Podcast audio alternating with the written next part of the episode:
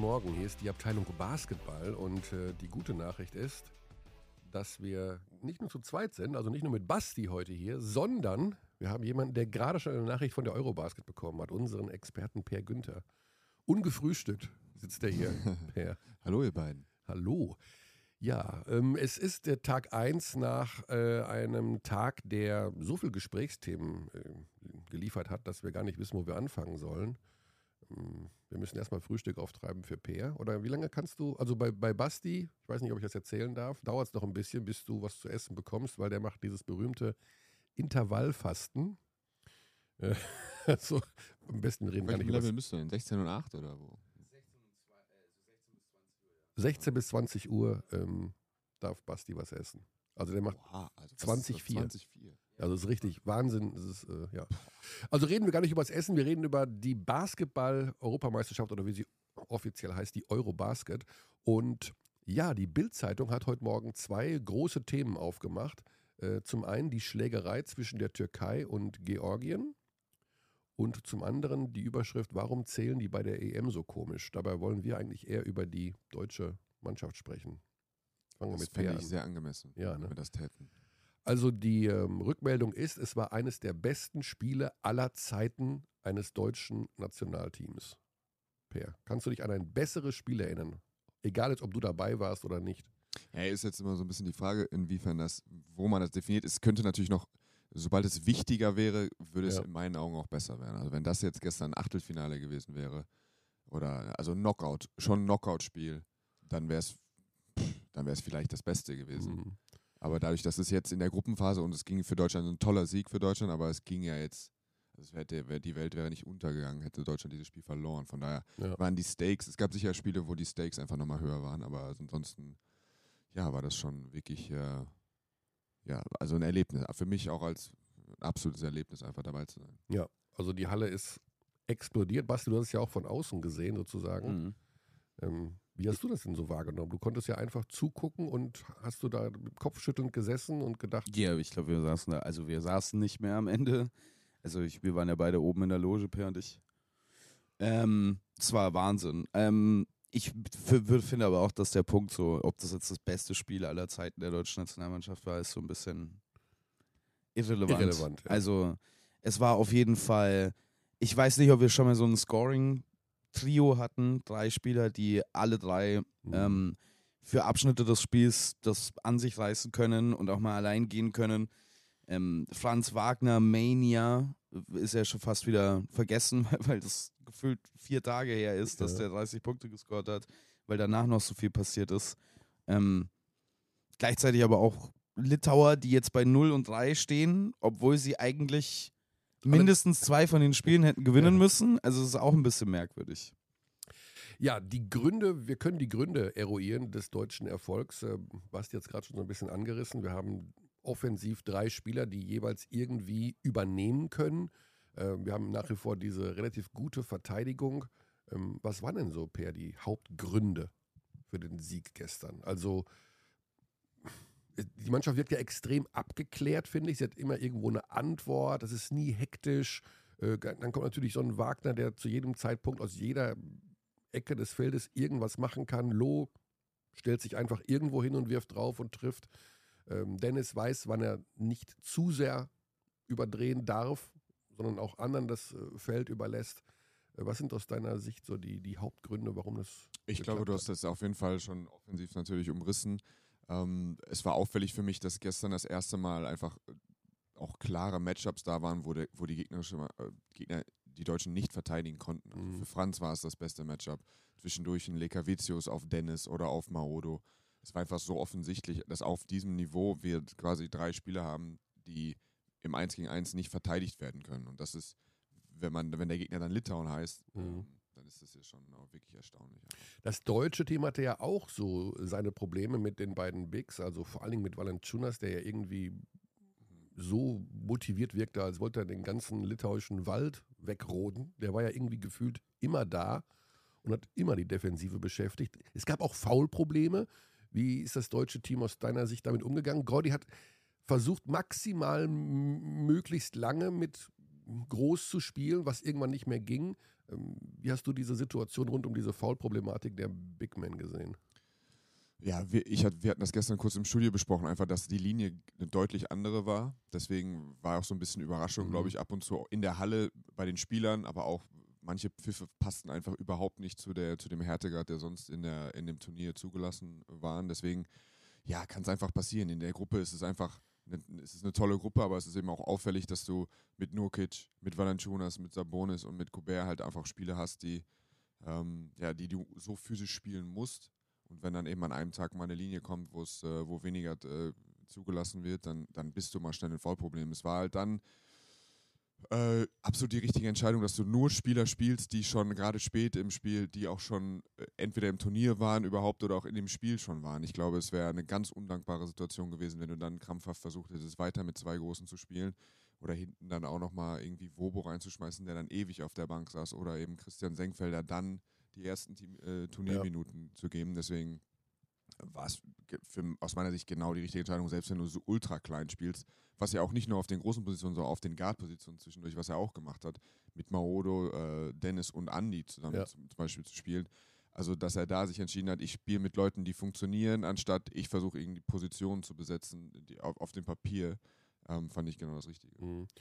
Ähm, du hast es gerade schon angesprochen, es war jetzt nur ein Vorrundenspiel, aber es war emotional und für die Zuschauer in der Halle und ich denke mal auch äh, daheim ja eine absolute Werbung. Wie wird das wohl von der Mannschaft so aufgenommen? Also Business as usual, just a day in the office oder kann man auch davon profitieren und sagen, okay, wir haben noch zwei Vorrundenspiele, erst dann geht es äh, in die K.O.-Runde. Bleibt sowas hängen?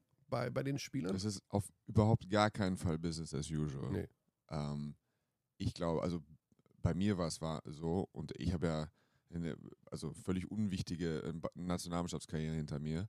Na, alles, na, na, alles, was, alles, was bei der Nationalmannschaft passiert, ist, ist unglaublich verstärkt. Also ein geiler Sieg bei der Nationalmannschaft ist was, was du in deiner Karriere nirgendwo sonst findest. Mhm. Und eine, eine, eine, was ich, eine, scha eine schamhafte äh, Niederlage, also oder äh, ein Versagen bei der Nationalmannschaft, fühlt sich.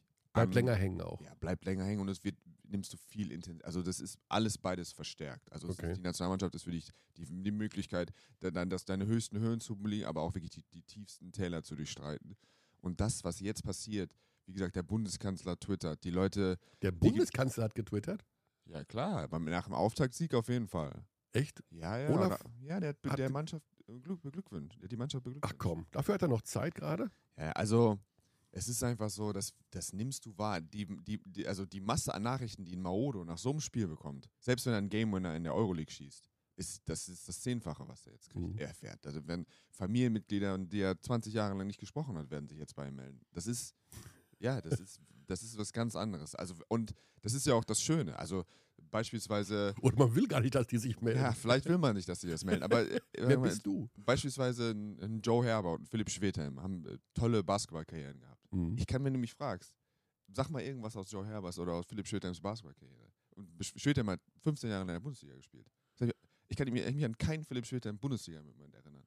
Oh. Aber okay. ich kann mich mhm. an 2011 kann ich mich gegen die Türkei mit, was ich, was war das, 15 Punkte, glaube ich. Ja mit Ratatatata, das ist für mich der definierende Moment seiner Karriere. Und das mhm. waren gute 15 Minuten, vier Dreier reingehauen. Und, aber das ist für immer, da, da, ist er für immer, ja, erinnert man sich an ihn. Ja. Joe Herbert genauso, 2007. Ah, okay. In der Quali. Ich wollte gerade fragen, welches Spiel du da meinst. Gegen Italien. Ah, okay.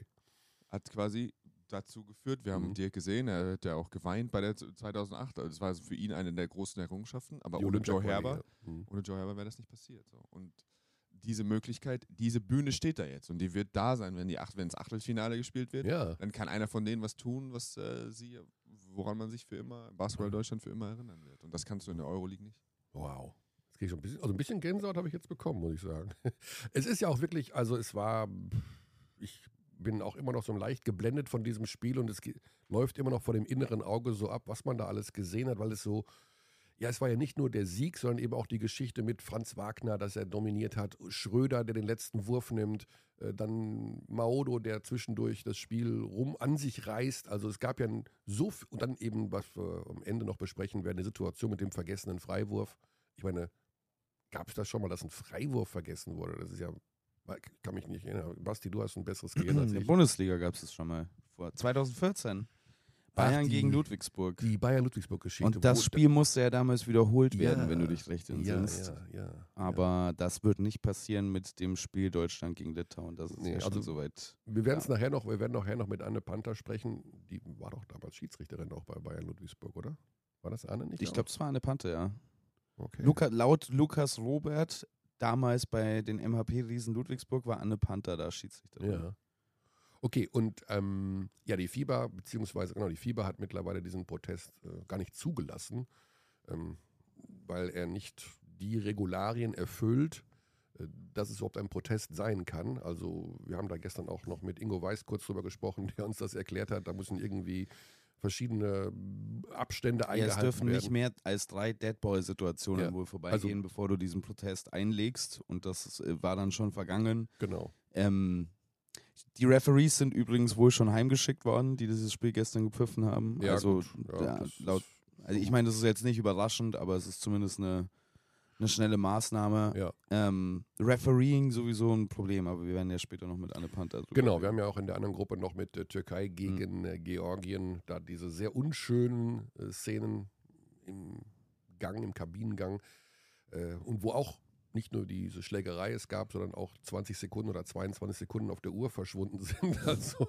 irgendwie ein Wahnsinn. sehr kurioser Basketballtag bei dieser Eurobasket. Ja, wir können jetzt dann tatsächlich, ich weiß gar nicht, offiziell schon sagen, Achtelfinale ist safe. Äh, Wir planen, nein, Basti, wir gucken nicht, gegen wen wir spielen könnten Sehr und gut. wer unser Gegner sein wird. Das gefällt mir. Ja, Hast also- du nicht schon wieder so Brackets aufgemacht, Morgen vorausgerechnet? nicht. Nee, ich dachte Und was bedeutet das für die nächste, für die nächste Olympia, olympische Turnier? Gegen Oh. wen spielen wir da so alles? Nee, ich würde lieber nochmal auf diese, also wir können gerne auch über Defensive sprechen, aber ich finde diese Offensive, also es war ja wieder die Franz Wagner Show zum großen Teil und eben Maudolo, der da mm, ganz wichtige Dinge erzielt hat. Ich habe nach dem Spiel Dennis Schröder äh, was gefragt, aber er war, die waren so platt nach dem Spiel, also die hatten auch, glaube ich, gar keine Kraft mehr auf meine Fragen zu antworten. Ähm, aber Per kann es vielleicht, weil du ja auch Point Guard bist, warst, wie auch immer. Ähm, ich hatte Dennis gefragt, woran er das festmacht, wie die Situation zum Ende einer regulären Spielzeit, bei dieser Situation zum Ende einer Overtime ähm, in seinem Kopf, was da vor sich geht, wer diesen Wurf nehmen soll, warum er ihn nimmt, warum ihn Franz nehmen sollte. Hält man sich immer daran, was der Coach da aufzeichnet oder sagt man sich auch rein gefühlt, muss es jemand anders machen? Also, worauf ich hinaus will, ist, Ende der regulären Spielzeit, Dennis versucht das Spiel zu gewinnen und mein Gefühl hat mir gesagt, ey, das muss doch der Wagner machen. Also der war der Mann des Spiels, der ist der Held dieses Spiels und die Geschichte soll der Held auch zu Ende erzählen. Ähm, warum glaubst du, hat am Ende der regulären Spielzeit Dennis versucht, es zu machen? Weil ich denke mal, Gordy es aufgeschrieben Das hat. war, das war äh, Design für Dennis. Ja. Das war eine Entscheidung vorher, dass Dennis den Ball kriegt. weil, Also äh, für mich gibt es zwei Varianten. Also zwei Ansätze, beide valide. Der erste ist, äh, wir hatten zum Beispiel dieses Jahr eine äh, äh, Double, Double äh, Overtime gegen, gegen Ludwigsburg in den Playoffs, erstes Spiel. Und fast die gleiche Situation. Wir hatten zweimal, wir waren die Mannschaft, die jedes Mal hätte den, klar den letzten Wurf, fünf, sechs Sekunden, klar den Mhm. letzten Wurf. Samaji Christen war unser, über die Saison, unser Anführer, unser Einser, der den Ball in der Hand hat in solchen Situationen, hat ein paar Mal gut, äh, gut geclosed, hat unsere ein, zwei Spiele gewonnen am Ende. Hat ein richtig, hat ein schwaches Spiel gemacht. Kaum was gemacht, einstellig gepunktet. mhm. Und wir hatten ein äh, John Blossom Game, hat 40 Punkte in dem Spiel gemacht. Beide Würfe zum Sieg, die ersten beiden, hat, äh, hat, haben wir Samaji gegeben als Mannschaft. Und das war für uns als Mannschaft war das selbstverständlich, dass Samaji den Ball kriegt. Obwohl er ein schwaches Spiel gemacht hat. Obwohl er ein schwaches Spiel gemacht hat und obwohl Blossom Game 40 Punkte gemacht hat. Mhm. Das ist jetzt ein größerer Unterschied, weil ich glaube einfach, aufgrund der Power Forward den Ball ist immer schwieriger, ihn in eine Position zu bringen, als jemanden, dem du, selbst wenn er dann, äh, selbst wenn Somaji den Ball dann erst fast an der Mittellinie gekriegt, weil, weil die gut verteidigt haben, kann er natürlich immer wieder noch zur Dreierlinie vorkommen und dann immer noch einen guten Wurf rausspielen. Das ist jetzt, der Unterschied ist bei Franz und Dennis jetzt gar nicht, nicht eher nicht groß. Vielleicht sogar gleich. Aber das ist der eine Ansatz. Du sagst, wir haben, ich habe einen, der ist der designierte am Ende der Saison oder am Ende des Spiels ist es knapp, der kriegt den Ball. Mhm. Zumindest das erste Mal. Wenn es noch eine Chance gibt, genau wie gestern. Overtime okay, Du hattest eine genau. Chance, jetzt gucken wir danach nach, und nach dem Designierten geht es automatisch zu dem, der das beste Spiel gemacht hat. Ähm, die andere philosophische, der andere philosophische Ansatz ist glasklar. Deiner, nein, nein, man, man, guckt immer im Spiel, wer ist die heiße Hand, der kriegt den Ball am Ende ja. des Spiels. Ist so. Ich, aus meiner Perspektive, finde ich beides gut. Ich, ich finde es sogar fast äh, im Saisonverlauf, wo du weißt, es kommen noch solche Situationen, finde ich es fast gut, wenn wir wissen, einer kriegt den Ball. Und dann ist natürlich auch wieder die Frage, ja, dann weiß die Mannschaft irgendwann auch, einer kriegt den Ball. Ähm, aber ich mag, es war eine ISO für Dennis äh, zu seiner rechten Hand, auch noch gegen den stärksten Verteidiger, mhm. den, sag mal den Namen, Brezakis. Brezakis, ja. Brezakis.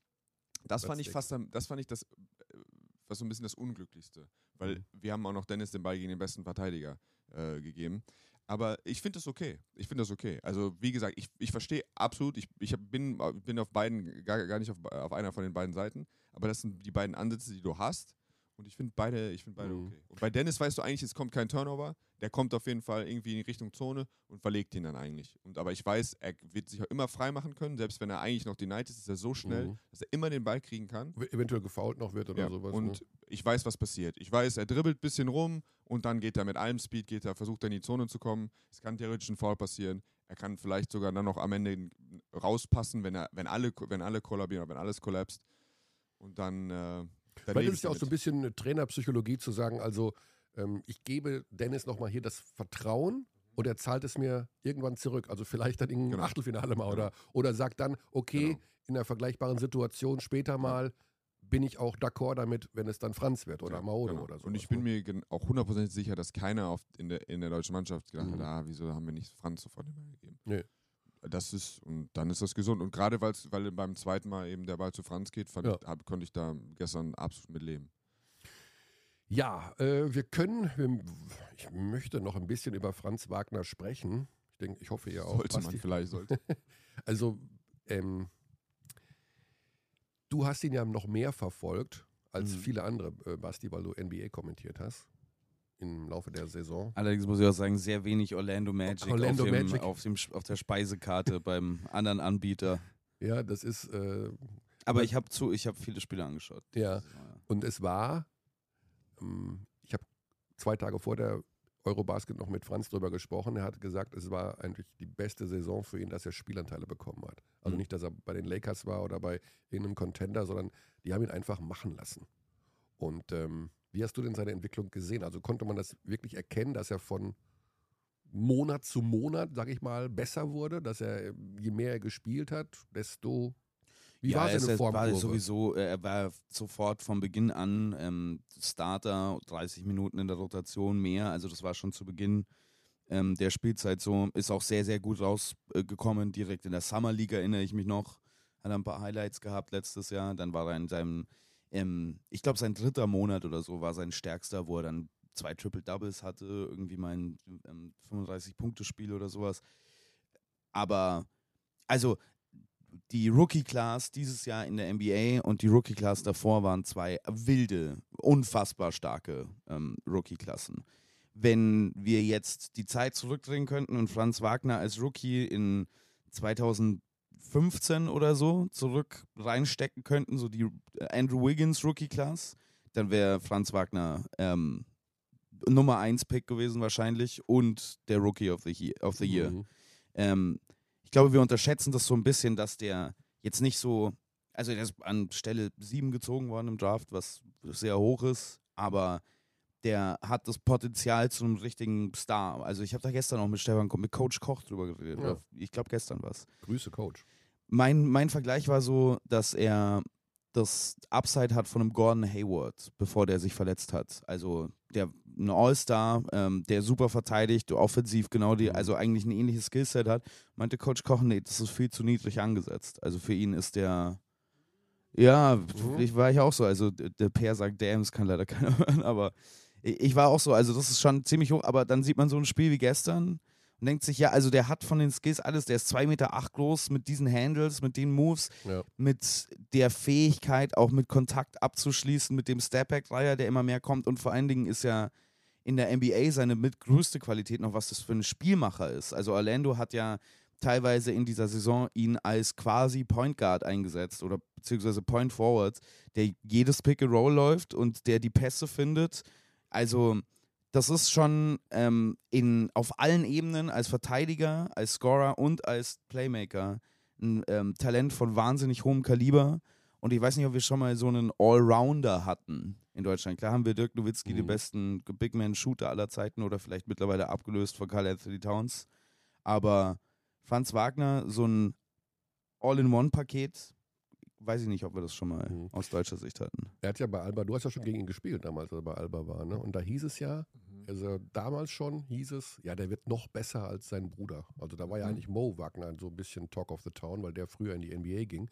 Ähm, hattest du das auch so, das, das Gefühl, dass aus dem man richtig Richtiges. Ja, man hat so klar, man, man, das sind ja dann immer nur so kleine Glimpses, die man von solchen Spielern kriegt, wenn man sie zweimal im Jahr spielt und dann äh, hat Franz ja, hat mir doch Albert uns, glaube ich, einmal 30 eingeschenkt, er hat quasi äh, Franz fast die zweite Halbzeit ähm, gespielt. Man hat ihm angemerkt, dass er, dass er tough war, so, ja. Also, ähm, da war er, glaube ich, gerade 17 vielleicht. Ja, ja. ja also sowas. Und das ist schon, das ist irgendwie so ein Alter, was automatisch in deinem Kopf als Profi auslöst, das ist ja noch ein Kind, so. Mhm. Jetzt zeige ich dir mal, die, also nicht ich persönlich, aber jetzt, jetzt zeige ich dir mal so die, die Herren, die, die, Kraft, die Kräfte eines wahren Mannes. Und äh, da waren seine Reaktionen sehr deutlich, wenn jemand versucht hat, ihn physisch irgendwie zu dominieren. So sehr, das hat ihm gefallen und da war er sehr, es hat er sehr gut drauf reagiert irgendwie. Also und das ist so eine Toughness, die, mhm.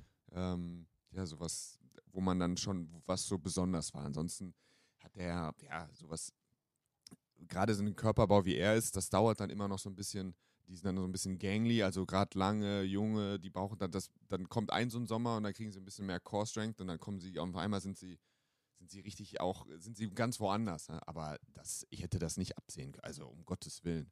Man sieht da immer so ein bisschen, ah, der ist schon mal, hat was Besonderes, aber dass das Besondere irgendwie ummünzt in, laut Coach Koch quasi ein besserer Gordy Hayward, äh, Gordon Hayward, das ist schon, äh, das habe ich natürlich niemals kommen sehen. Also um an den Punkt noch anzuschließen, gerade eben, ähm, also ich glaube, uns allen hat Franz Wagner ja schon gut gefallen in den Minuten, die er in der Euroleague für Alba gespielt hat damals. Also es war jetzt nicht so, als ob der dann eine Riesenrolle gehabt hätte, aber hat immer einen guten Eindruck gemacht. Und als ich dann zum ersten Mal, dann ist er ins College für zwei Jahre nach Michigan und ich habe das gar nicht mitbekommen damals so wirklich, weil ich nicht so eng College verfolge oft dass der 10 cm gewachsen ist oder sowas ja. oder 8 cm gewachsen, dann wusste ich schon, oh boy, also das wird tough für alle Gegner von ihm. Ist ja immer so ein, man hört das immer, ja, der muss noch zulegen von der Muskelmasse her. Ist das wirklich dann so, dass es eine gewisse hm, Sorge geben kann, wenn man dann zu muskulös wird oder zu sehr draufpackt, dass dann die Beweglichkeit eingeschränkt wird, dass man das vielleicht gar nicht machen sollte? Aber in der NBA wird da doch großen Wert drauf gelegt, ne, dass man da. Ja, ich glaube, die, die, die, diese Gefahr rührt natürlich immer so ein bisschen daraus her, dass in Deutschland auch das Krafttraining nicht immer äh, top funktional war. Also dass es mhm. Zeiten gab, wo dann gesagt, na, der muss jetzt fünf Kilo draufpacken, dann halt klassisch einfach gepumpt wurde. Ähm, also das Krafttraining, was in den USA stattfindet, wenn man sich jetzt einen Janis anguckt, wie sich sein Körper verändert hat, dann muss man ja nicht sagen, dass er da irgendwas verloren hat. Du kannst mhm. natürlich Bewegung auch durch Krafttraining noch, ja, noch mehr Bewegungsmöglichkeiten dazu bekommen. Äh, also gu einfach gute Kilos, gute Muskeln. Ne? Und da, also da kannst du, glaube ich, nirgendwo besser aufgehoben sein als, als da drüben. Okay. Dennis haben wir abgefrühstückt, Franz, über Franz haben wir gesprochen. Über Maodo kann man, glaube ich, eine eigene mm, Serie machen, äh, über seine Karriere, über sein Denken, über seine Skills, über seine Entwicklung. Er war nie so gut wie jetzt momentan. Und er ist jetzt dann auch schon 28, wenn ich jetzt das richtig im Kopf habe. Ähm, warum, ich will nicht sagen, hat das so lange gedauert, um Himmels Willen, aber warum ist er jetzt gerade wohl in diesem Jahr so gut? Also wir haben ja am Anfang gesagt, wenn er, als er in Berlin war, da fühlt er sich wohl, weil da die Familie ist und dann gab es diesen Schicksalsschlag mit seinem Bruder und die Familie ist nochmal enger zusammengerückt und er hat sich super wohl gefühlt, weil es seine Heimatstadt ist. Sind das Faktoren aus deiner Sicht, Per, wo du sagst, das ist auch für einen sensiblen Typen wie Maodo wichtig, dass das passt, um guten Basketball zu spielen? Ähm, meine, mein persönlicher Eindruck ist ja. Und das ist ja also einfach, ich kenne Maodo nicht so gut.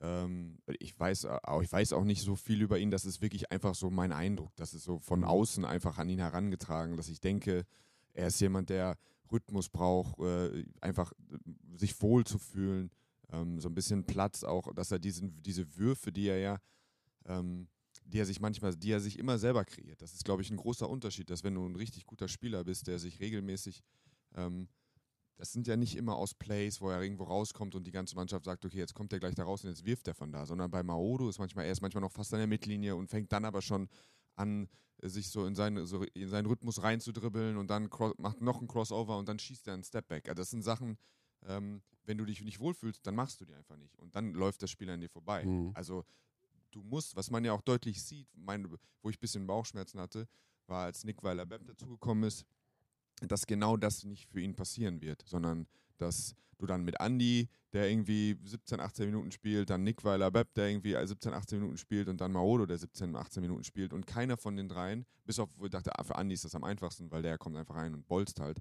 Ähm, aber dass irgendwie keiner von den dreien sich so etabliert oder sich so sicher fühlt, dass er eben die Möglichkeit hat, dann eben auch große Spiele zu machen. Mhm.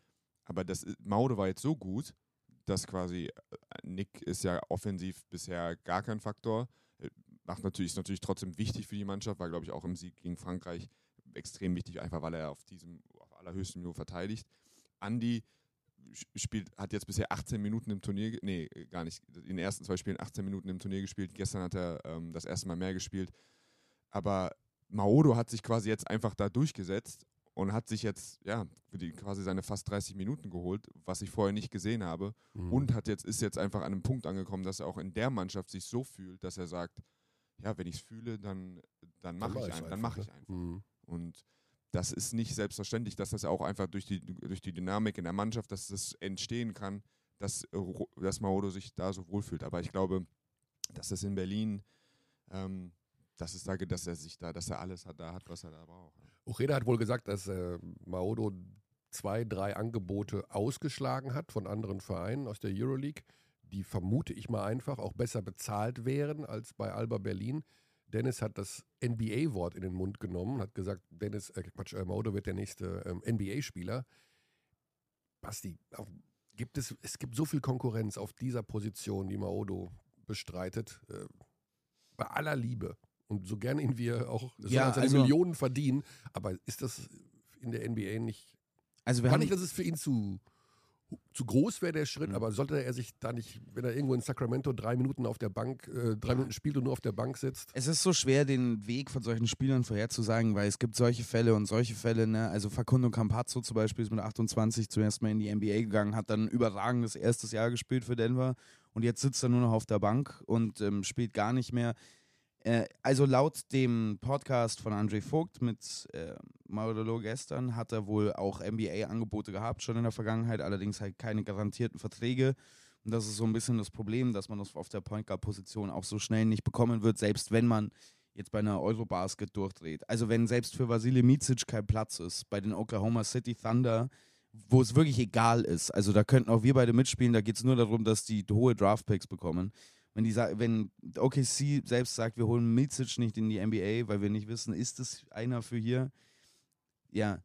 Und es gibt halt auch keine Position, die besser besetzt ist als die Polka-Position. Mhm. Ja, da würde ich mir halt, äh, wie du sagst, eine Rolle nicht nur aufgrund der Minuten, aber in der NBA auch jemand zu werden, der solche Würfe nimmt, wie Maodo sie nimmt, da, wenn er halt wirklich, also seine größte Qualität ist, wenn er eben in diesen Modus schaltet, du kommst auch als deutscher 28-jähriger Rookie nicht unbedingt in eine Situation in der NBA, ja. wo du dann einfach den Ball nach vorne bringst oder ihn hast und dann erstmal der erste zwei Stepbacks gehen vielleicht daneben, aber dann schießt du sie, dann zeigst du nochmal fünf Crossover und dann schießt du den dritten und den vierten. Also mhm. für einen Ballhändler, Scorer, ähm, dann auch wirklich in der NBA, also ja, es ist viel einfacher, was heißt viel einfacher, aber dann, wenn du, wenn du als Verteidiger hingehst oder als DD oder so, dann ist es es ist klarer, wie du auch dich in ein NBA-Team reinwühlen kannst, als, ähm, als so, da, überhaupt da in so eine Rolle zu kommen. Ja gut, die andere Geschichte ist noch die Kohle natürlich. Ne? Also ich meine, wenn du in der, verdienst einfach das Vielfaches. Also sitzt einfach Ja, rum nicht und unbedingt. Also Nee. da- da- das täuscht ja mal. Sagen wir mal, er unterschreibt er jetzt für, was heißt, weiß der Geier, 2 Millionen USD. Dann ist es, je nachdem, in welchem Bundesstaat er spielt, äh, mit Einkommenstax und so, dann äh, haben diese 4% an die Lawyer, dann, also, ja, dann sind es, gut, der Dollar ist ja zumindest äh, mittlerweile jetzt nicht mehr so schlecht. Eine Zeit lang war, da musste es ja auch noch was abziehen, aber ähm, also du Ja. meinst, fi- finanziell ist es gar nicht. Es, ist, wird, ja, es es, wär, es wäre täuscht einfach, dadurch, dass du in Deutschland immer mit Netto-Euro-Verträgen Ja, ja. hantierst und dann eben manchmal bis zu 55, 58 Prozent von dem, was du in, den- in den USA verdienst, abdrücken musst äh, Oh, und, okay. und von Bruttogehalt gesprochen wird. Ja, es ist manchmal. Ja, und die Minimumverträge, gerade für Spieler, die keine vorherige NBA-Erfahrung haben, sind Mhm. auch recht niedrig. Also es gibt dieses Veterans Minimum, das normalerweise für Spieler in Modulos Alter ist, das ist, glaube ich, so bei zweieinhalb Millionen oder so.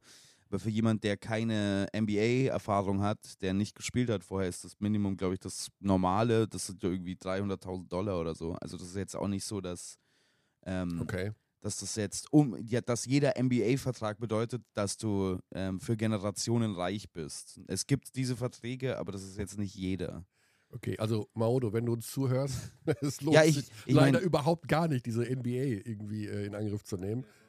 Er soll nicht gehen, er Ja. bleibt bei Alba Berlin und ähm, ja, das, da gehört er auch irgendwie hin. Also für uns ist es natürlich sowieso immer die schönste Geschichte, wenn er in Europa bleibt, beziehungsweise idealerweise sogar noch in Deutschland und hier dann äh, der Star wird und wir brauchen ja Identifikationsfiguren. Eine sitzt bei uns hier im Hotelzimmer auf dem Bett und Danke. haben äh, jahrelang davon äh, profitiert, dass Per äh, in Ulm das Aushängeschild war und ähm, eine Identifikationsfigur des deutschen Basketballs. Und solche brauchen wir einfach.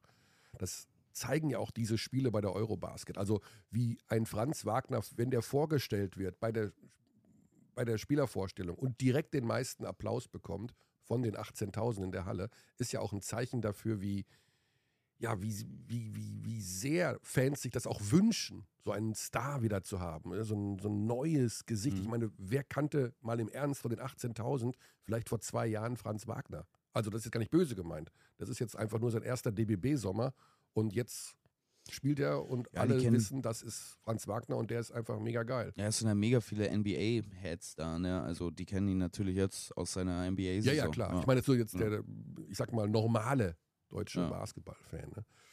Ja, überragend. Jetzt äh, geht es noch gegen Slowenien. Das ist dann morgen und gegen Ungarn. Äh, nicht zu vergessen, da, nach dem deutschen Spiel gestern gab es Slowenien gegen Bosnien. Mhm. Das Spiel habe ich mir auch angeschaut. War ganz nett. Das war übrigens auch überragend. Die Halle war echt voll, also Mhm. komplett voll, aber weiß ich nicht. 85 Prozent, 90 Prozent hatte ich das Gefühl. Monsterstimmung auch von sowohl den Slowenen als auch von den Bosniern. Am Ende gewinnt Bosnien. Man muss dazu sagen, rein für die tabellarische Konstellation hat das jetzt gar nicht so die massive Auswirkung, denn natürlich reden wir jetzt über die deutsche Mannschaft und den möglichen Gruppensieg. Aber dafür musst du Slowenien ja trotzdem schlagen. Mhm. Also nur weil die jetzt einmal verloren haben.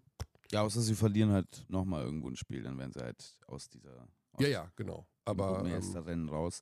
Slowenien macht für mich keinen guten Eindruck, muss ich ganz ehrlich sagen. aber du gehörst ja auch, bist ja auch ein Luca-Fanboy. Ja klar, ich liebe Luca. Ähm, ich liebe nicht seine Arbeitseinstellung immer. Ich liebe seine Arbeitseinstellung bei diesem Turnier nicht. Als wir dieses Training gesehen haben von den Slowenen, haben wir, glaube ich, im letzten Podcast schon drüber geredet, war ich doch sehr schockiert, als zuvor die Litauer rauskamen und Sprints gelaufen haben, Baseline-Drills irgendwie dann geworfen und das slowenische Training daraus bestand, dass Luka Doncic auf der Mittellinie saß und aus dem Sitz einen Dreier geworfen hat. Ähm, das sieht man, finde ich, auch in dem Spiel. Ich finde, also dieses Wort wurde schon öfter benutzt, auch schon bei dem deutschen Sieg im Audidom. Ich finde diese Mann- Mannschaft wahnsinnig arrogant, wahnsinnig überheblich. Also ich muss auch ganz ehrlich, ich bin natürlich, jeder Basketball-Fan ist, muss zwangsläufig ein Fan sein von Luka Doncic, weil der einfach so seine Form des Basketballs spielt. Und die ist natürlich mega cool irgendwo. Ne? Der kann ja alles Mögliche, der sieht alles, der spielt Wahnsinnspässe. Aber jetzt habe ich ihn so viel gesehen bei dieser Eurobasket und er hat bei mir wahnsinnig viel verloren. Ein- nee, Doch, sollte weil, aber Und nicht. weißt du warum, Basti? Weil er bei jedem Pfiff, bei jedem Pfiff. Was war das andere. Wort in Das deinem andere Kopf? Wort wollte ich von Freaking Pfiffs, glaube ich, sagen. Ah, okay. Bei jedem Freaking Pfiff sich zum Schiri umdreht und lamentiert. Und selbst wenn wenn der Ball einfach nur ins Aus geht, geht er nochmal zum Schiri und macht eine Handbewegung und redet. Aber fällt dir das. Und wenn er auf den Boden fällt, dann bleibt er erstmal liegen und dann zieht's hier und dann macht er das. Natürlich ist er auch total hat eine gute Aura, weil er viel lacht und mit den Fans spielt und mit dem Finger Richtung gegnerische Fans zeigt und ein bisschen rumprovoziert. Klar brauchen wir solche Typen, aber manchmal denke ich mir, Luca, ey, jetzt schraub mal ein Stück zurück. Ja, das ist natürlich ein Thema bei ihm. Allerdings weiß ich jetzt auch nicht, ob äh, dass dir das nur bei Luka Doncic auffällt, weil es bei Luka Doncic schon vorher eine Geschichte war, weil, ne, also jetzt gestern, Yusuf Nurkic hat sich jetzt auch nicht gerade zurückgehalten im Diskurs mit den Referees. Auch, ja, äh, ja, gut, aber er muss ja jetzt nicht so still und schweigsam durchs Spiel gehen wie ein Andy Obst oder was, der nicht mal mit dem Schiri sprechen würde, wenn der Mitspieler den Kopf abgeschlagen bekommt. Aha. Aber ja, einfach weniger. Ja, ich meine, das ist ja. Immer bei jedem Pfiff. Ich habe hab mal drauf geachtet. Bei jedem Pfiff, egal ob es gegen Luca ist oder gegen. Egal. Egal. Wenn die Viertelpause erklingt, geht er hin und sagt, ob, ist das echt schon das Viertel zu Ende jetzt oder was? Der lamentiert ja nur rum. Nonstop zwei Stunden. Ja, ich meine, ein großer äh, Arbeitsauftrag in der vergangenen Saison war es auch, ihm das so ein bisschen rauszuprügeln, weil es war ja tatsächlich noch deutlich schlimmer. Jetzt, also es war schon, dem, das war noch mal schlimmer. Es war noch mal deutlich schlimmer, bevor, oh, bevor Jason Kidd ankam. Aber da weiß man auch nicht, ob das dann mehr dazu war, um Rick Carlyle noch extra zu provozieren. Die haben sie ja nicht mehr so gemocht ja. gegen Ende. Ähm, klar ist der ähm, sehr wordy mit den Referees. Der ähm, ist, aber ich, ich finde nicht, dass er da so anders ist als so andere Stars. Ähm, speziell in der NBA, also in der NBA ist es nochmal sehr viel deutlicher als in Europa. Ich glaube, man ist es in Europa einfach nicht ganz auf dem Level gewohnt. Wenn du das Spiel von den LA Clippers anguckst und mal guckst, was Paul George so mit den Referees macht oder DeMarcus Cousins früher mit den Referees gemacht Ich habe jetzt hier ja, ja, in Deutschland und der ist jetzt hier bei das, uns. Das ist halt ein NBA-Star-Ding, ne? Ähm, gegenüber das, ich, ich glaube schon, dass das in der Fieber ein bisschen anders ist. Ey, du Würdest bist du mir so verknallt in den zustimmen? Du bist ja schlimmer als Alex Vogel. Und ähm, also gestern waren wir in einer Bar, da hatte ich auch einen Disput und da hast du dich quasi als Richter quasi eingeschaltet und hast gegen mich entschieden. Diesen Favor werde ich dir noch jetzt zurückgeben. Ich werde auch gegen dich entscheiden. Also ich weiß absolut, äh, was du meinst. Natürlich wird, also in der NBA ist es manchmal schwer erträglich, äh, die Lamentiererei, aber bei ihm ist es oft auch noch gepaart mit ja, so einer sehr starken Theatralik. Im, ja. Also so, das ist so, ich, das geht schon auch manchmal einfach unter die Haut. Wenn das dann noch gepaart ist mit mal nicht zurückzulaufen und dann wieder so, ich glaube auch, es wird natürlich immer verstärkt, sowas, wenn du ein bisschen frustriert bist und wenn du einfach nicht triffst, wenn das, die Sachen nicht so laufen, wie du dir das vorstellst, dann ist es bei ihm natürlich, also so wie er das zelebriert, äh, ist ein drüber. Ja, das ist natürlich ein oder zwei drüber. Mhm. Aber ja, es ist auch bei anderen drüber und bei ihm ist es jetzt immer Thema. Vielleicht ist man nochmal auch übersensibilisiert, wie du das sagst, aber das ist schon einfach, das ist schon Und nochmal diese Fan, also ne, du bist ein Fanboy, unser Birdie, unser Experte, ist der Luka Doncic-Fan überhaupt. Und wir saßen gestern nebeneinander und ich habe natürlich, um Alex zu ärgern, immer gesagt, jetzt schau, Luca Magic, der ist wieder nur am, ne, am mhm. Lamentieren. Mhm. Und dann sagt Alex ja, aber der gewinnt den gleich das Spiel. Nee, hat er eben ja. gestern mal nicht. In den allermeisten Fällen gewinnt er ihnen das Spiel. Gestern hat er ihnen das Spiel nicht gewonnen. Er hat ähm, ihn sogar verloren. Er hat falsche Entscheidungen getroffen am Ende. Ja. Er hat Scheiße geworfen. Derjenige, also der ihm Luka eigentlich sagen, Goran, Goran, Dragic, das war gestern the man. Der hätte eigentlich ja. Äh, Luka Doncic hat ihnen das Spiel nicht verloren. Luka Doncic's Dreier war nicht da, ähm, hat sich dann ja aber mit der zweiten Halbzeit angepasst, sein Spiel verändert, hat gemerkt, der Wurf von außen ist nicht da, ist sehr viel mehr zum Korb gegangen, hat sich da durchgesetzt. Dann gegen Ende hat er seinen Stepback wieder angesetzt. Aber das ist ja eine der besten Offensivwaffen der Welt. Den musst du nutzen, finde ich, in so einer Crunch-Time. Und wenn es dann mal nicht funktioniert, dann funktioniert es halt nicht. Ich finde halt mehr die andere Seite, das, was du auch gerade schon gesagt hast, Luka Doncic beschwert sich, bleibt liegen, dann läuft ein Fastbreak wieder 5 gegen 4. Wie häufig das vorkommt bei diesen Slowenen. Und nicht nur bei Luka Doncic, das sind ja alle anderen auch. Also dieser Jaka Blasic zum Beispiel, der ist ja auch wenn der getroffen wird, dann bleibt er vorne stehen und dann laufen wieder 5 gegen 4. Und deswegen ist diese Mannschaft, die, off also offensiv natürlich spektakulär. Also offensiv auf jeder Position hochgradig besetzt. Defensiv wirklich ein Dumpsterfire. Also wirklich so enttäuschend schlecht. Ein Dumpster. Ja, also so ein, so ein, brennender Reifen, was diese Defensive da spielt. Also, also den muss ich mir merken. Ja, also Bosnien hat natürlich Deutschland auch Probleme bereitet, ne? gerade in dieser ersten Hälfte. Canan Musa, auch gestern wieder mit einem wahnsinnig guten Spiel. Übrigens, das ist einer meiner ja. momentan absolut besten Spieler der EM. Also. Aber es kann einfach nicht angehen, dass Bosnien und Herzegowina, die der klare Außenseiter sind in so einem Spiel, viermal hintereinander gegen Ende in der Crunch das gleiche Play laufen und es mhm. ist immer das gleiche Ergebnis, weit auf, äh, offener Layup. Ja. Irgendwie vier Minuten vor Schluss. Also nicht falsch verstehen, ich habe äh, beim Spiel Deutschland gegen Slowenien werden viele, viele wieder mit Doncic-Trikot da sitzen. Also ich bin nicht gegen Luca. Ich finde Lukas Spiel super spannend und interessant und ist ein geiler Basketballer. Aber er, ich glaube, er muss einfach mal schauen, dass er sich eher auf das konzentriert, was er wirklich, wirklich kann und sich nicht da immer wieder in diese Situation bringen, dass man denkt. Wir müssen jetzt aber auch kein Luka Doncic-Krisengespräch anfangen, nein. weil die jetzt ein Spiel verloren haben. Ne, nein, gegen Ungarn hat er gezaubert. Nächster, es ist der nächste Gegner der Deutschen, das ist schon mal interessant, nämlich äh, morgen, um ehrlich zu sein. Also das Spiel machst du, oder? Wie viel Uhr ist das jetzt nochmal? Äh, 20.30 Uhr. 20.30 Uhr. Also das späte Spiel, das beginnt um ja. 20.30 Uhr. Dann 20 Uhr mit Peer im Studio als Experten. Ähm, Deutschland gegen Slowenien. Mach mal einen Tipp, hau mal raus. Wird nochmal Slowenien geschlagen wie in der WM-Quali oder sind die jetzt so angefressen durch das Bosnien-Spiel und auch durch den Auftritt in München bei der WM-Quali, dass sie sagen, also jetzt ist mal Schluss, jetzt, jetzt fangen wir mal an, ernsthaft zu spielen?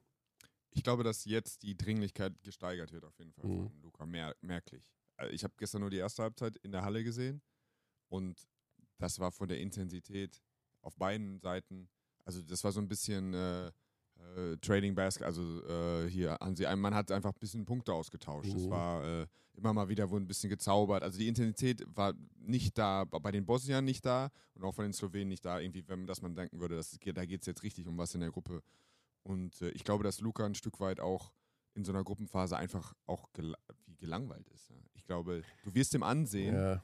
wenn es, ich glaube schon gegen Deutschland, aber dann auch spätestens im Achtelfinale wird sein Auftritt nicht vergleichbar sein mit, äh, mit dem, was er bisher in der Gruppenphase gemacht hat. Auch weil er dieses, weil wenn er da nicht trifft, dann wird er, also dann sieht man ihm das auch an, dass ein anderer Grad an Ernsthaftigkeit, der, der da rangeht. Ja. Und, ja. Äh, ja, ich glaube, dass es, dass es knapper wird, aber ich glaube wieder, vorher haben wir eigentlich gesagt, dass Slowenien ja die Mannschaft ist, die von den Matchups her für Deutschland eigentlich auch mit am besten ist, weil sie, also auch der, äh, ja, wenn man gesehen hat, wie immer, dass sie immer wieder Probleme haben mit kleinen, äh, mit kleinen, schnellen Guards. Mhm. Goran Dragic, der ja auch in seiner Höchstphase der Karriere hervorragender Verteidiger war, hat da mehr Probleme als früher. Soran Dragic genauso.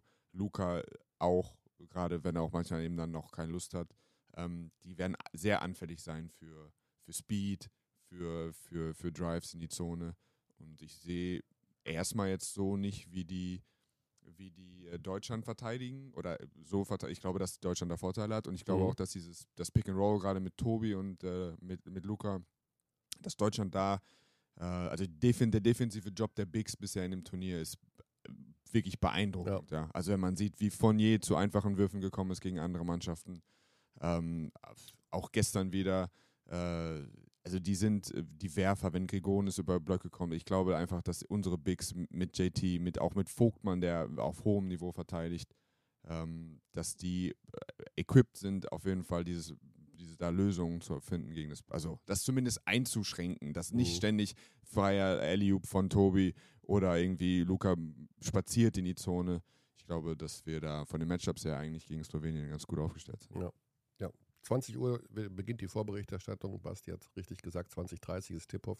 Das Spiel gegen Ungarn am Mittwoch ist auch wieder das späte Spiel, also gleiche Uhrzeit ähm, beim letzten. Das große Finale. Das große Finale, Deutschland gegen Ungarn. Und dann ist äh, Pause bis zum 10. Am 10. September geht es dann in, ich hoffe, ich sage jetzt nichts Falsches. 10. September geht es in Berlin weiter mit dem Achtelfinale. Ja, okay. Also die deutsche Mannschaft, also der Spaßfaktor ist gigantisch groß bei dieser Eurobasket. Auch die anderen Spiele machen unglaublich Spaß. Also Belgien gewinnt gegen Spanien gestern und auch heute gibt es wieder, wo in Köln Ruhetag ist, Spiele, die wir bei Magenta Sport vor allen Dingen auch in der Konferenz äh, verfolgen können, was auch extrem viel Spaß macht, weil man das so ein bisschen ja, kompakter noch serviert bekommt. Ähm, Alex Vogel ist schon in München angekommen und ist schon auf dem Weg ins Konferenzstudio und wird das dann hinbekommen. Was haben wir heute für Spiele? Wir haben heute Montag, also da ist dabei äh, Kroatien, Estland. Das ist schon mal gar nicht so uninteressant. Was hast du gesagt, Basti? Finnland, Serbien? Serbien, ähm, Finnland ist am Abend das Spiel um 21 Uhr mit Markan, der auch eine sehr gute Eurobasket bisher spielt. Ähm, Polen, Israel. Wenn alles richtig gut läuft, ach, ich darf ja keine Konstrukte entwickeln, sonst schimpft Basti wieder. Aber mögliche Viertelfinalgegner spielen da gegeneinander.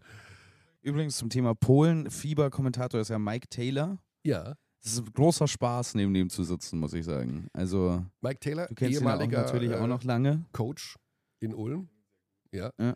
Ähm, Nationaltrainer von Polen gewesen. Mm, Da in Polen ist alles auf links gezogen worden. Mike Taylor ist da nicht mehr Coach, aber er ist sozusagen bei den Fieber, also man bekommt es ja beim Magenta Sport auch mit, dieses World Feed, wo englischsprachig kommentiert wird, da ist Mike Taylor der Experte und kommentiert einfach drei Spiele hintereinander weg und der sitzt Genau. unmittelbar neben Ja. uns. Das ist fun, macht Spaß. Ja. Müssen wir noch über die Referees reden jetzt, ha? Ja, das. Ich weiß nicht, ob es ein Doof-Thema ist, aber ist natürlich, also zum einen ist es spektakulär, wie es auch gestern beim Spiel war gegen äh, Litauen, dass da ein Freiwurf vergessen wurde. Äh, Situation ist die, wer es nicht mitbekommen hat, eine Minute 36 vor Ende des dritten Viertels gibt es ein Foul und ähm, normales Foul und Gordon Herbert bekommt noch ein technisches Foul. Die Referees lassen aber nur die beiden Fouls, äh Quatsch, die beiden Freiwürfe ausführen, die zum Foul gehören und vergessen, wenn man so will, Mhm. diesen einen Freiwurf äh, werfen zu lassen, der zum technischen Foul gehört, der normalerweise vor den beiden Freiwürfen ausgeführt werden muss, die zum Foul gehören. Ist keinem so wirklich aufgefallen, also to be honest, mir auch nicht, aber ich bin natürlich auch bekannt für meine Verpeiltheit in gewissen Situationen. Also ich bin der Letzte, der das äh, merken sollte. Ja, das ist im Live-Kommentar auch ganz schwer, weil wir hatten ja tatsächlich, das ist gerät jetzt so ein bisschen in Vergessenheit, aber ich hatte ja mit Pascal Roller eine ähnliche Situation in dem Bosnien-Spiel schon, Mhm. ähm, wo die, äh, also es war ganz klar, es gab gab einen End-One, der eine frei und es war vorher ganz klar ein technisches äh, Foul angezeigt in Richtung, ähm, ich glaube auch Gordon Herbert oder zumindest in Richtung der Deutschen Bank irgendwo. Mhm. Und dann kamen die wieder zurück und haben den einen Bonusfreiwurf geworfen und das war's. Und später ist dann aber im Play-by-Play dieses technische Foul nicht mehr aufgetaucht. Weshalb wir on-air noch drüber gerätselt haben, was ist jetzt mit diesem technischen Foul passiert. Ja. Also es ist ja erstmal gar keinem so überhaupt aufgefallen. Bis dann irgendwann es irgendjemandem auffiel und dann eben auch die Bank informiert wurde. Logischerweise beide, also Litauen und äh, Deutsche Bank wurde informiert. Und die Litauer haben dann natürlich versucht, zu einem späteren Zeitpunkt, den Schiedsrichtern zu sagen, ja, lass uns doch diesen einen Freiwurf noch ausüben. Das kann man ja zum Beispiel am Beginn des Schlussviertels machen oder bei toten Ball irgendwo, weil es geht ja nur um diesen einen Freiwurf. Aber die Regularien sehen vor, und jetzt jetzt wieder kompliziert, und dafür holen wir uns auch gleich Hilfe äh, mit Anne Panther, dass diese, dieser Freiwurf nur dann nochmal nachgeholt werden kann, wenn er innerhalb der nächsten drei toten Bälle dieser Fehler erkannt wurde. Eine Geschichte ist aber auch noch, es ist ja erstmal, sagen wir so, es ist menschliches Versagen und das kann passieren. So, buff. Derjenige, der wohl den meisten Beef abbekommen hat, sind gar nicht die Refs, sondern der technische Kommissar am Tisch. Weil Mhm. der, der muss das irgendwo sehen. Es war aber wohl auch so, dass im, man kann ja im, äh, ja, Play-by-Play? im Play-by-Play, genau. Ja. Also werden ja alle Szenen aufgeführt und wir haben auch am Komplatz die Möglichkeit darauf zuzugreifen, wo dann steht immer Korb von, Pass von, äh, Foul von, Freiwürfe von. Und in diesem Play-by-Play waren erstmal drei Freiwürfe verzeichnet. Mhm. Das heißt also, irgendeiner am Kampfgericht hat das eingetragen, dass es diesen Freiwurf gab, den es gar nicht gab. Das heißt, es ist ja auch nicht nur eine Schiri-Geschichte, sondern Ja, ja. da sind so mehrere menschliche Fehler nacheinander passiert. Fakt ist, der Protest der Fieber, äh, der, der Litauer wurde von der Fieber abgeschmettert, also weil es eben keinen Protestgrund gibt, weil nach der Regel dieser Freiwurf äh, gar nicht hätte jetzt mehr nachgeholt werden können. Ich habe es als äh, Tatsachenentscheidung gewertet, weil ich dachte, dass es dann eben die Tatsache ist, dass es ne, nicht nachgeholt werden konnte. Aber es ist ja eben keine Tatsachenentscheidung, keine ne? sondern es ist einfach, jemand ist- vergisst was. Ja, ja, es ist halt vergessen worden. Ja. So. Also es ist dumm gelaufen, aber es gibt eine Regel, wo drin steht, was passiert, was passieren muss, wenn es vergessen wird, nämlich nachholen innerhalb von drei toten Bällen. Wenn das nicht passiert, dann ist Ende. Dann gibt es den Also ähm, übrigens heute früh nochmal gut aufgearbeitet. Es gibt, ähm, ich weiß jetzt leider den Namen von dem Journalisten nicht mehr. Es gibt einen Journalisten, der hat sich nochmal die ganzen, ähm, die, die, diesen ganzen Verlauf am Ende des Spiels, der regulären Zeit angeguckt, als, ähm, als 89, 89 stand und dieser fehlende Freiwurf aufgefallen ist. Und was man sehen kann, deutlich in diesen Bildern, oder zumindest entsteht stark der Eindruck, ist, dass die Referees das bemerken, dass der Freiwurf fehlt und den tatsächlich ausführen lassen wollen. Bei 89, mhm. 89. Also sie gehen zu Gordon Herbert und zeigen ihm den einen Finger für einen Freiwurf ja. und Gordon Herbert verliert den Verstand. Natürlich, weil 20 Sekunden vor Schluss ausgeglichenes Spiel, so ein mhm. Spiel, mhm. dann auf einmal einen technischen Freiwurf zu äh, wiederholen oder nachzuholen, der vor über 10 Minuten Spielzeit passiert ist, ist ja, also es wäre absoluter Wahnsinn gewesen. Wahnsinn. Aber gut, ähm, die Deutschen wurden auch benachteiligt. 6,2 Sekunden vor Ende der ersten Overtime gab es einen Foul von ähm, Marius Gegonis an Nils Giffey. Mhm. Ein Offensivfoul. Und ähm, es war aber kein Offensivfoul, denn er hatte vorher den Ball weggeworfen. Es war ein normales Foul und dafür hätten die Deutschen eigentlich Freiwürfe kriegen müssen. müssen. Ja. Also auch da gab es eine Benachteiligung, in dem Fall gab es eine Benachteiligung der deutschen das ist, ein, das ist ein Fehler, aber der genau. nicht auf dem gleichen Level genau, ist. Nee, nee, also aber das nur ist mal, einfach ein, dass sich dann doch ähm, irgendwo ausgleicht. So, jetzt äh, quatschen wir mal mit Anne, Anne Panther, unsere Euroleague-Schiedsrichterin. Conny, wolltest du mich noch verabschieden? Du bist raus, du musst ja, was Anne essen. kommt ne? rein. Ja. ja also. Alles klar. Per, lieben Dank für ja, Also ich würde gerne noch bleiben, um Anne noch zu begrüßen. Aber dann musst du auch was essen. Also, wir sagen Hallo zu Anne Panther und Per sagt auf Wiedersehen zu ich Anne sag aber auch vorher natürlich noch Hallo zu Anne Panther. Du sagst erst Hallo, Hallo zu Anne. Anne. Ich muss erst leider frühstücken. Auf Wiedersehen. Hallo Per und guten Appetit. Ja, genau. Per hat uns jetzt hier 50 Minuten äh, begleitet und ähm, der muss jetzt was essen, sonst fällt er uns vom Fleisch und das ist nicht gesund. Basti Ulrich nee, ist noch an meiner nicht. Seite. Also insofern, äh, wir sind nicht ganz allein. Anne, ja, wir haben die Geschichte aufzudröseln, ganz kurz und knapp, ähm, was mit diesem ver vergessenen Freiwurf gestern passiert ist. Eine sehr ungewöhnliche Situation. Äh, wir haben schon den Hergang dargelegt, ähm, wie sowas passieren kann. Ich meine, das ist ja, dass sowas passieren kann, ist logisch. Es passiert eben, weil es einfach ein Fehler ist.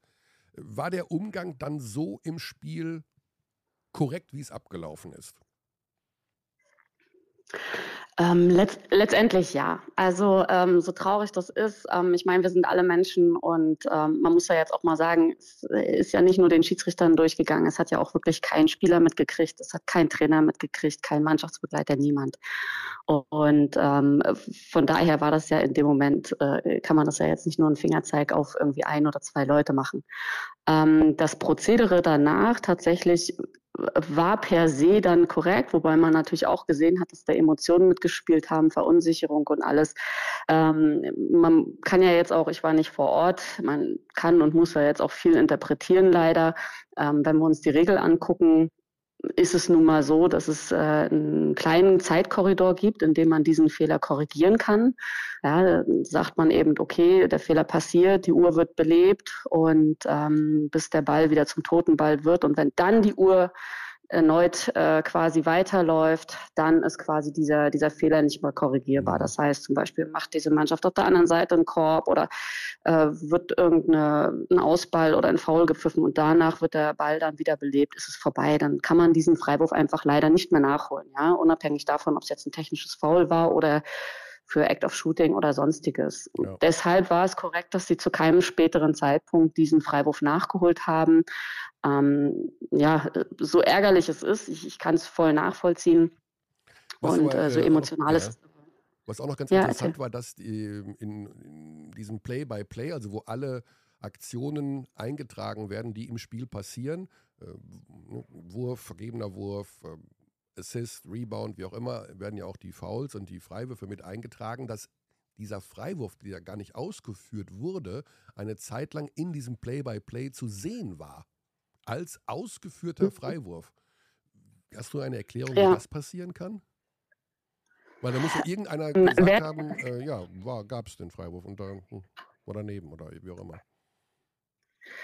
Ähm, es sind jetzt tatsächlich dann auch wieder nur Mutmaßungen. Mhm. Natürlich versucht man das dann auch immer so ein bisschen herauszukriegen, was da jetzt passiert ist oder so. Ich denke einfach wahrscheinlich, dass da irgendwie vielleicht auch ein Anschreibefehler passiert ist. Manchmal machen Anschreiber schon, äh, schreiben schon was vor, ja, vor Auszeiten oder wenn da viel ist, äh, trägt man schon was ein und dann ist danach Verwirrung, war das jetzt ja, nein, vielleicht. Ähm, also auch hier sicherlich einfach ein Sammelsurium von, von Fehlern, die passiert sind oder die, die, ähm, die, die Stats machen, dass die das einfach schon eingepflegt haben, weil sie davon ausgegangen sind, jeder wusste, es gibt zwei Freiwürfe und noch einen für, für das technische Foul, dass die das schon eingetragen haben und später hat man dann vielleicht gemerkt, das steht gar nicht auf dem Bogen drauf, ja, und äh, dann, also man hat ja auch zwischendurch mal wahrgenommen, dass da irgendwie Unruhe am Kampfgericht ist. Mhm. Also irgendwie hat man da Diskrepanzen festgestellt und dann sagt halt die Regel, dass ähm, der Anschreibebogen gilt. Und wenn auf dem Anschreiberbogen nichts draufsteht, ja, ähm, dann werden die Stats äh, entsprechend korrigiert, weil selbst wenn vielleicht die Stats stimmen würden, ist der Anschreiberbogen das offizielle Dokument und das ist ausschlaggebend. Ja. Beim Spiel Türkei gegen äh, Georgien gab es ja auch ähm, einen Fehler, wenn man so will. Also nicht nur, dass es da Rangeleien gab und später auch wohl hm. Schlägereien im Kabinengang, sondern da fehlen auch 20 Sekunden auf der Uhr. Also da gab es eine Rangelei, die Uhr ist wohl irgendwie weitergelaufen und als dann die Freiwürfe ausgeführt mhm. wurden, ähm, hat man gesehen, dass hätte eigentlich 20 Sekunden äh, mehr auf der Uhr sein müssen. Ist dein Eindruck, ähm, dass, ja, wenn man so will, das auch wieder nur ein blöder Fehler ist oder dass irgendwie vielleicht hier die Fieber mit Personal umgeht, die vielleicht doch nicht die große Qualifikation haben, wie es sich für ein solches Turnier gehören würde. Also nein, das, äh, da würde ich mich jetzt äh, auch viel zu weit hinauslehnen. Das finde ich auch eine falsche Anschuldigung. Mhm. Jeder, der dort sitzt, egal in welchem Land, ja, also auch für die Leute am Kampfgericht ist es eine Riesenauszeichnung, dass sie dort sitzen dürfen. Die freuen sich drauf. Ich weiß das von den Kampfrichtern äh, hier aus Deutschland. Die haben uns alle ganz stolz erzählt, wenn sie ähm, schon wussten, dass sie bei der Eurobasket da irgendwo arbeiten dürfen, ja. Und die arbeiten auch darauf hin und äh, sind aufgeregt und so weiter und so fort. Ähm, das, der Fehler ist natürlich aufzuarbeiten und zu gucken, wie das passieren kann. Da gibt es eigentlich nur zwei oder drei Gründe, wie das technisch passieren kann. Ja. Mhm. Ähm, das ist eben entweder einer der Schiedsrichter hat aus Versehen auf den Knopf gedrückt oder am Kampfgericht wurde irgendwo aus Versehen auf den Knopf gedrückt. Anders ist das technisch dort gar nicht möglich. Und bei ganz viel Hektik, also selbst ich habe schon bei Turnieren am Kampfgericht gesessen und diesen Job gemacht, mhm. ähm, da kommt das vor, dass man das tatsächlich irgendwie aufgrund von Aufregung macht. Man muss dann natürlich eruieren, wenn einer das mitkriegt, müsste er das natürlich irgendwie auch formulieren, artikulieren, damit man diesen Fehler schnell äh, korrigieren kann. Jetzt könnte man sagen, naja, als die Schiedsrichter das IRS äh, kontrolliert haben, hat man im Screen auch nebenbei die Uhr runterlaufen sehen und wir Schiedsrichter sind auch angehalten, auch bei einem IRS-Check immer mal parallel auf die Uhr zu gucken, um zu sehen, ob da auch irgendwas passiert. Also auch hier muss man wieder sagen, wahrscheinlich durch, das ist ja eine Sondersituation, so eine äh, Disqualifikation durch Aufregung, durch, durch Emotionen, dass da einfach ein gewisser Tunnelblick entstanden ist und das leider durchgegangen ist. Ich weiß, es ist nach außen hin dann immer nicht irgendwie nachvollziehbar oder das Verständnis dafür fehlt. Da kann ich alle Emotionen verstehen. Aber es ist letztendlich ein Fehler, der, der kann jedem von uns passieren. Und sich da jetzt hinzusetzen und zu sagen, das war Manipulation oder die sind einfach alle so schlecht. Also ähm, diese Auswahl, wer dort sitzt am Kampfgericht, welche Schiedsrichter dort pfeifen, ja, die, die arbeiten alle darauf hin. Und das passiert nicht mal einfach von heute auf morgen, sondern das ist sehr, sehr wohl überlegt. Mhm.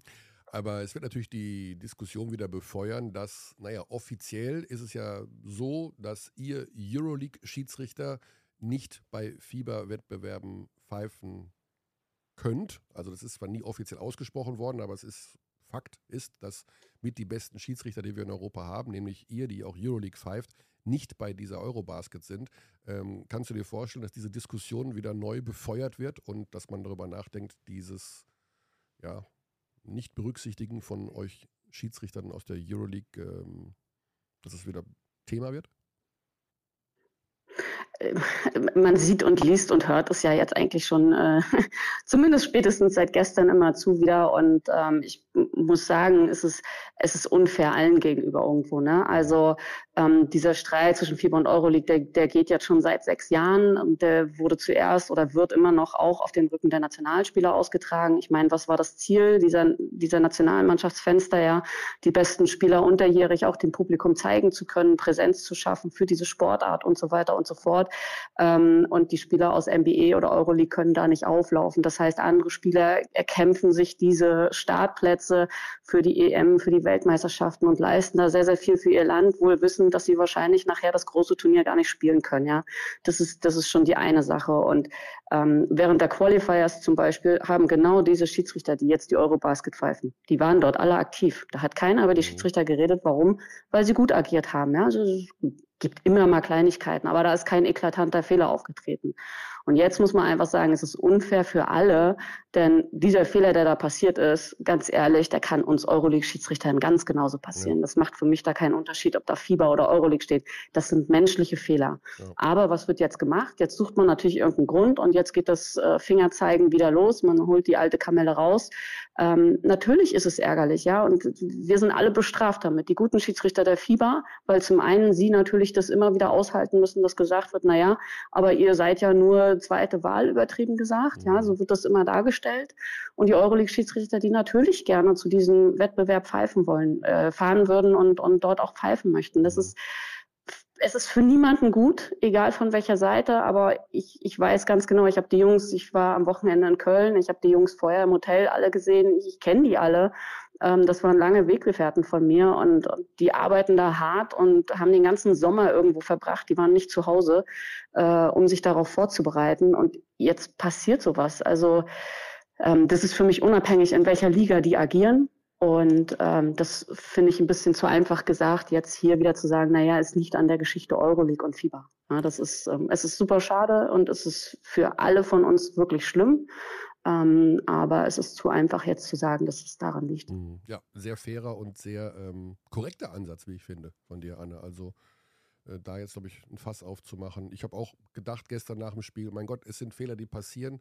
Ähm, und insgesamt äh, wurde bisher bei der Eurobasket auch gut gepfiffen. Also es gab unterschiedliche ähm, Ansätze, ob mal härter durchgegriffen wird oder weniger hart, aber an sich hm, gab es gegen Schiedsrichterleistungen bisher wenig zu sagen. Also das ist alles in Ordnung. Anne, ich habe noch eine Frage. Ähm, ich habe gestern ja. ähm, das Spiel Bosnien ähm, gegen äh, Slowenien gemacht. Und mir ist ganz früh im Spiel mhm. aufgefallen, dass sich Luka Doncic, den, äh, also einen der, ich denke, der Referee, ich äh, weiß leider seinen Namen nicht mehr, war jünger, ich schätze so Mitte 20 oder sowas vielleicht. Luka Doncic hat den mhm. sich ab Minute 1 rausgepickt und hat einfach bei jeder Entscheidung, die der gefällt hat, ihn tief in die Augen geschaut und so, nein, so den Kopf geschüttelt. also du könntest wahrscheinlich mittlerweile damit umgehen, nach, mit all deiner Erfahrung, aber ich habe mich gefragt, wie unmöglich muss denn diese Situation sein für diesen jungen Schiedsrichter? Hast du auch so eine Episode mal erlebt mit so einem Star? Natürlich, also das ist gang und gäbe, ja. Vor allem, wenn du einfach jung bist und äh, du bist nicht bekannt oder nicht präsent, präsent äh, für, für Spieler oder Trainer. Die gucken natürlich immer, was ist das schwächste Glied, wen kann ich mir raussuchen, wo kann ich vielleicht ein bisschen in den Kopf kommen oder so. Das ist ein, ein strategisches Mittel, ja. Das ist auch, muss man einfach aus der jeweiligen Rolle verstehen. Und ähm, das ist jetzt, sage ich mal, nichts Neues. Ich glaube, jeder Schiedsrichter in seiner Laufbahn hat das erlebt. Es ist auch äh, nicht immer einfach damit umzugehen, natürlich. Aber das macht es am Ende des Tages eben auch aus. Ne? Wir lernen das und man erarbeitet sich den Respekt. Luca ist halt auch jemand, der ist sehr mitteilungsbedürftig. Also er kommuniziert in jedem Spiel mit den Schiedsrichtern und er hat auch nicht nur diesen Schiedsrichter sich angeguckt, ja es ist ihm einfach wichtig, da auch im Austausch zu sein und er braucht dann gewisses Sehr schön Feedback. formuliert, sehr schön ähm, formuliert im Austausch, ja. Nee, das ist, es, ja. es ist einfach so ähm, und da gibt es Spieler, die machen das ein bisschen mehr. Ähm, Goran Dragic ist ganz genauso, der ist auch äh, fast jede Possession irgendwo, Prepelic, das ist denen wichtig, das ist ihre Art der Kommunikation, ihre Art des Stils und äh, das ist dann eben äh, ja, an den Schiedsrichtern zu entscheiden, wie sie damit umgehen. Ignorieren sie es, gehen sie mal darauf ein, hin oder her. Ja, ich meine, solange es nur bei einem Blickkontakt bleibt, okay. Ähm, alles andere ist dann suboptimal. Aber sorry, aber das gehört dazu. Diese gibt's, kannst du aus jeder Mannschaft gibt es Spieler. Selbst in unserer deutschen Mannschaft haben wir einen Spieler, der das immer zu macht. Das, das ist einfach so. Das sind die Emotionen, das ist das Naturell und ähm, sie wollen wahrgenommen werden, sie wollen gehört werden, sie wollen ihre Message senden und ja, es ist Teil des Spiels. Ja. Anne, ganz, ganz lieben Dank für deine Einschätzung. Ich denke, das war extrem aufschlussreich, dass wir da keine Fässer aufmachen, die einfach ungeöffnet bleiben sollten und ähm, auch keine Relevanz haben für diese Eurobasket. Denn das Hauptthema sollte momentan sein, dass sie sportlich uns äh, den Basketball extrem positiv rüberbringt. Und äh, ja, ich habe schon vorhin formuliert, heute in der Bild-Zeitung gab es zwei Schlagzeilen. Zum einen äh, die Schlägerei zwischen Türkei und Georgien und die andere Schlagzeile war, äh, warum wird bei der EM so komisch gezählt? Also das Punktesystem. Äh, wir haben versucht, die guten sportlichen Leistungen von Franz Wagner und Co. hier darzustellen, denn ich glaube, das ist das Hauptthema. Anne, ganz lieben Dank und äh, dir weiter eine sehr, sehr Zeit. Danke, Danke, Danke euch auch. Ciao, ciao. Ciao. So, das war Anne Panther, die, äh, muss man dazu sagen, also wirklich äh, herausragend, auch in ihrer freien Zeit immer wieder für Fragen aller Art äh, ansprechbar ist und ähm, wir haben es ja auch gehört. Ich denke mal, mhm. da super vernünftige Ansichten hat, was dieses Thema Fieber-Schiedsrichter, Euroleague-Schiedsrichter angeht. Basti. Michael Körner. Michael Körner. Michael Körner geht jetzt nach Hawaii. Mhm. Was macht Michael Körner eigentlich tagsüber heute so? Lass mal die Zuhörer mit rein. Ähm, das ist relativ einfach. Äh, ich fahre zweigleisig. Zum einen werde ich mir ab 14 Uhr schon mal ein bisschen wieder schauen, was auf den anderen Bolzplätzen dieser Eurobasket so passiert. Und ähm, ich werde mich auch um mein zweites Standbein, dem Pokerspiel, widmen ah, heute, okay. da ich dort auch Inhalte erschaffe, die bei sport1.de dann abrufbar sind. Okay. Aber ich werde auch ein bisschen spazieren gehen bei diesem Traumwetter und mal gucken, ähm, ob man nicht vielleicht ein bisschen Seeluft an diesem Rheinwasser Seeluft. Ja, irgendwie. Ne? Alle Flüsse fließen ins Meer. Mhm. Basti, alle Flüsse fließen. Oder vom Meer. Oder sie kommen vom Meer. Ging, fließen Flüsse vom Meer ins Binnenland? Nee, ich glaube, das war Bullshit, was ich gerade gesagt habe. ich meine nur, ich wollte nur irgendwas Schlaues anhängen und dann habe ich gemerkt, es macht keinen Sinn, was ich gesagt habe. ja, wir sind wieder da mit dem kurzen Update, mit der Short-Ausgabe äh, nach dem Slowenien-Spiel, am Tag nach dem Slowenien-Spiel, vor dem Ungarn-Spiel und damit einer etwas längeren Fassung wieder nach der Vorrunde, die Deutschland überstehen wird und ins Achtelfinale einziehen wird. Es steht schon fest. Deswegen wird alles gut. Diese Eurobasket macht extrem viel Spaß. Wir hoffen euch allen auch, denn äh, mehr Werbung für Basketball als das Spiel gestern gegen Litauen kann man, glaube ich, nicht äh, machen für diesen Wahnsinnssport. Okay, gute Zeit, Paris, Athen und Tschaußen, oder? Tschaußen. Gute Nacht. Ja. Tschüssi. Gute Nacht.